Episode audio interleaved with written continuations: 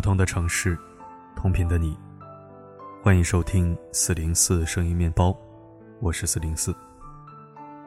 现在公众号官方又改版了，音频播放功能里的定时关闭又换位置了。我来告诉你新位置在哪儿，在文章页面点开音频播放窗口后，找到一个向右的箭头，类似于分享标志那种，点击后弹出菜单，会看到定时关闭设置选项。此外，还要告诉大家一个好消息：四零四创建了一个声波朗读爱好者兴趣交流群，感兴趣的朋友可以扫描文中二维码入群，文章里都有二维码，也可以添加四零四微信申请入群。欢迎大家积极分享自己的录音作品或者文章作品。热播剧《繁花》终于大结局了，实话实说，这并不是一部完美无缺的剧。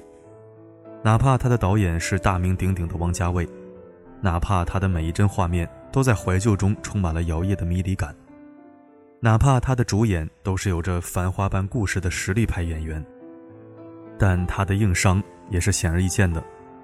譬如强总对宝总的怀恨追杀，宝总和李李的拉扯暧昧，强总对玲子的无脑单恋，都在生硬牵强中让人有一种不至于的出戏和不解。连唯美的镜头都遮挡不住。好在生而为人，我们都要习得一个常识，便是我们每一个人的人生，本质上都是如何看待并讲述那些不完美的人或事，并带着思辨认知和慈悲注视进行一一安放。所以今天我决定从《繁花》这部剧出发，回到谈情说爱的老本行，和朋友们谈谈两性关系的六个真相。《繁花》这部剧的内核本质上是讲的时代和个体的命运，而个体的命运最根本的驱动力是爱情和梦想。说的更直白点儿，就是一个人最初的情感模式决定了他此后的命运选择。阿宝之所以成为宝总，最根本的动力是他的白月光初恋雪芝。舍弃穷小子的他远嫁香港后，他从他决绝远去的美丽背影里。看见了自己的贫困和无能。爱情很美好，但如果没有金钱的加持，生活就是专门捏碎美好的刽子手。不管是一九八七年的上海，还是二零二四年的香港，皆如此。从此后，阿宝决定搞钱、搞事业，成为黄河路的焦点，成为南京路的标杆，成为上海滩响当当的人物。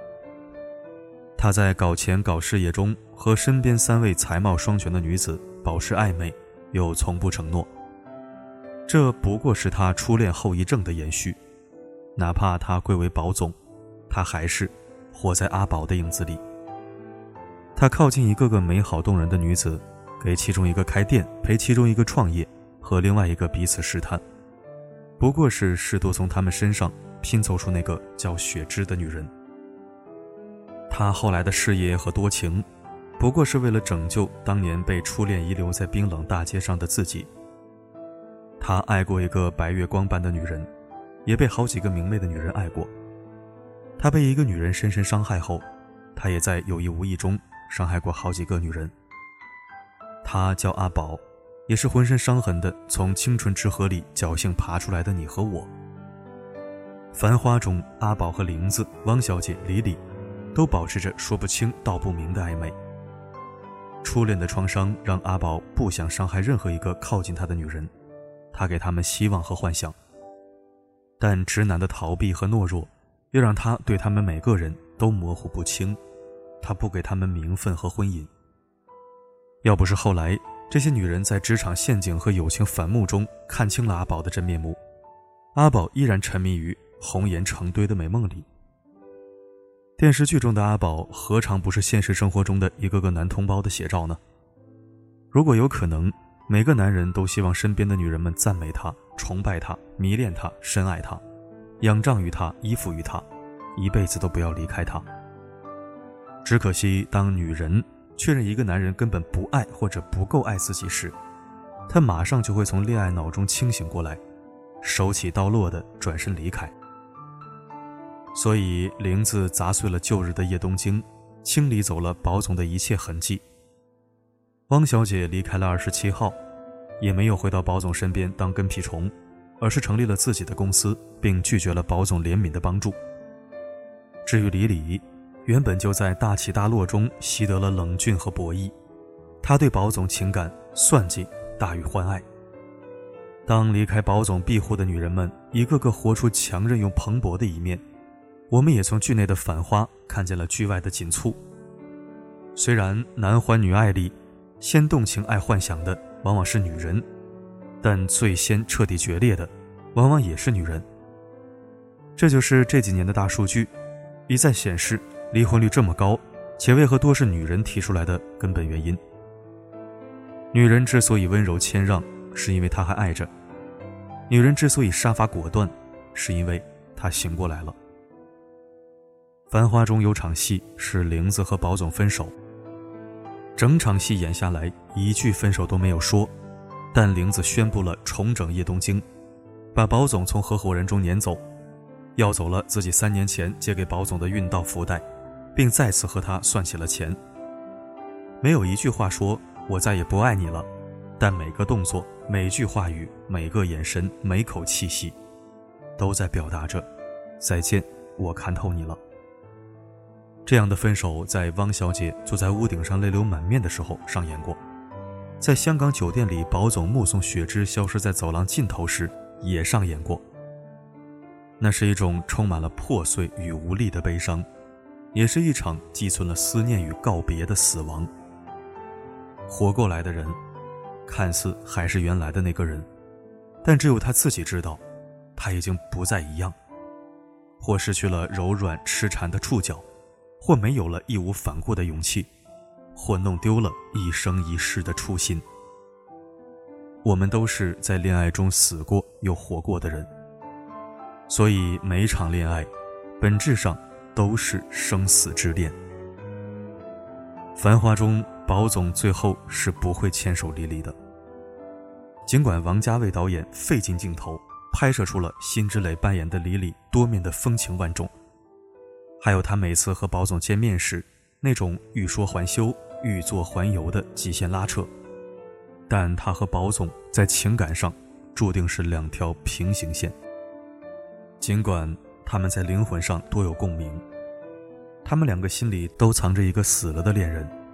他们都背负着太多的情感债，他们都活得太累、太沉重。尽管他们闻着味道也能在人群中认出彼此，但他们无法在一起。两个都藏着太多秘密的人是不可能把对方捂热的，因为他们捂热自己都难。现实生活中，历经沧桑的老男人，不管是德高望重如杨振宁先生，还是平凡普通。如隔壁老王，都更爱单纯美丽的女子。而趟过岁月的女人们，不管是京城首富陈丽华，还是咱们老家的女强人王大姐，也都会选择简单可控的男子。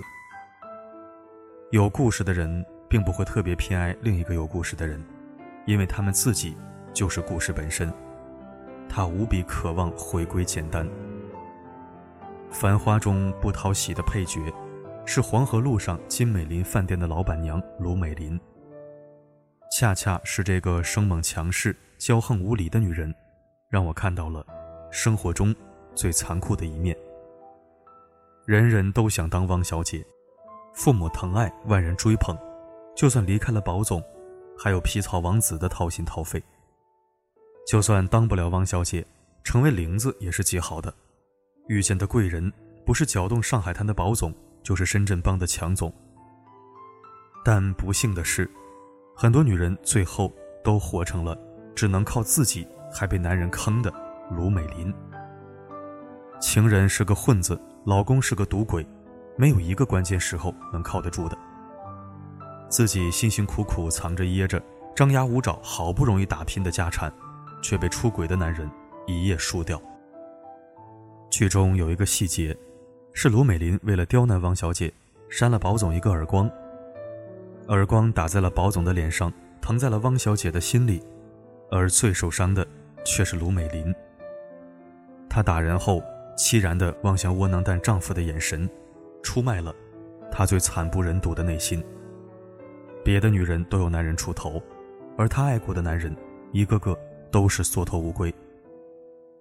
那一刻，看似是他羞辱了汪小姐，实际上是汪小姐羞辱了他。当下线的卢美林在赌鬼丈夫死后，满脸是泪的逃离黄河路，我从她忧伤的背景里，看见了一种无奈的宿命。自强是对的，但过分要强，本质上是无所依靠。眼泪流干的女人之所以如此强势，因为她身后至少站着一个无能的男人。繁花中的每一个女人都在搞钱，就连小江西这样的女服务员，也都带着搞钱的梦，从小地方来到大上海。虽然搞钱的过程中，他们也会因为错搞了爱而被爱伤害。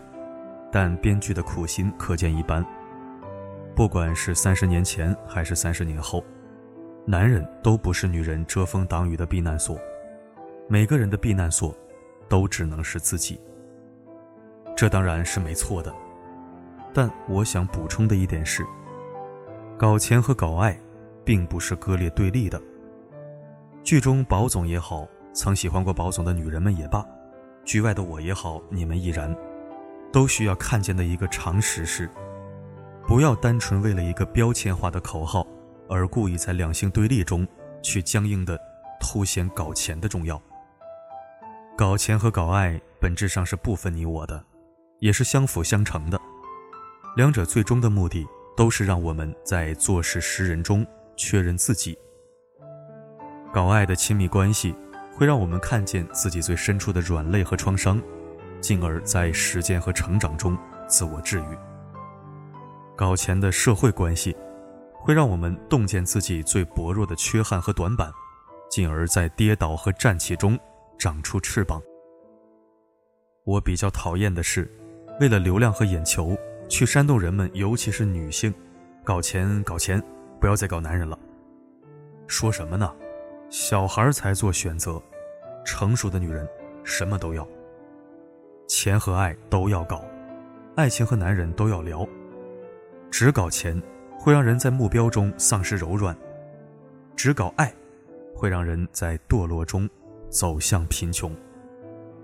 新时代的女性不必站到男人的对立面，宣称假独立，要和男人肩并肩活成一棵树，要像大地，风调雨顺时五谷丰登，狂风暴雨后挺起脊梁。见识过朝霞满天的绚烂，也享受过星月相对的静好。有山峰的冷峻，也有沃野的柔软；有河流的缠绵，也有草原的高远。这样，就很好啊寂寞慢慢占领我的心。好了，今天咱们就聊到这儿，愿与君共勉。我是四零四，不管发生什么，我一直都在。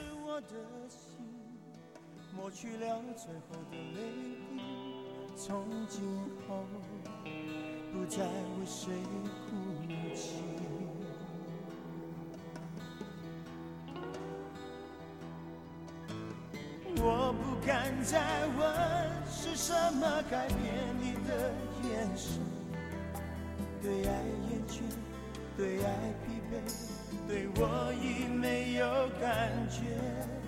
温柔的缠绵，难道只是一时的气氛？留不住人，留不住魂，留不住你的一切。是了解，慢慢伤害我的心，就让我醉死在梦里，在梦里，永远不要清醒。是谁偷偷走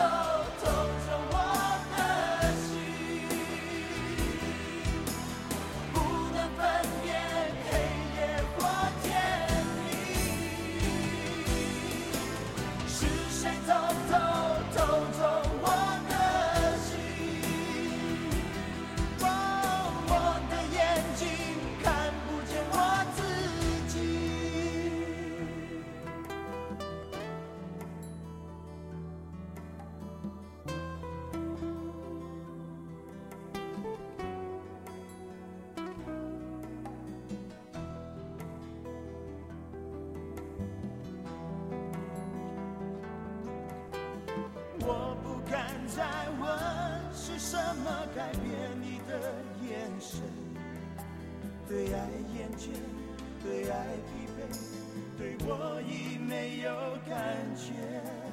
温柔的缠绵，难道只是一时的气氛？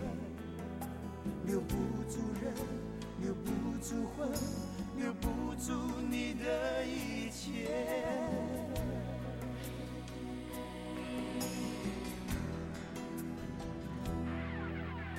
是谁偷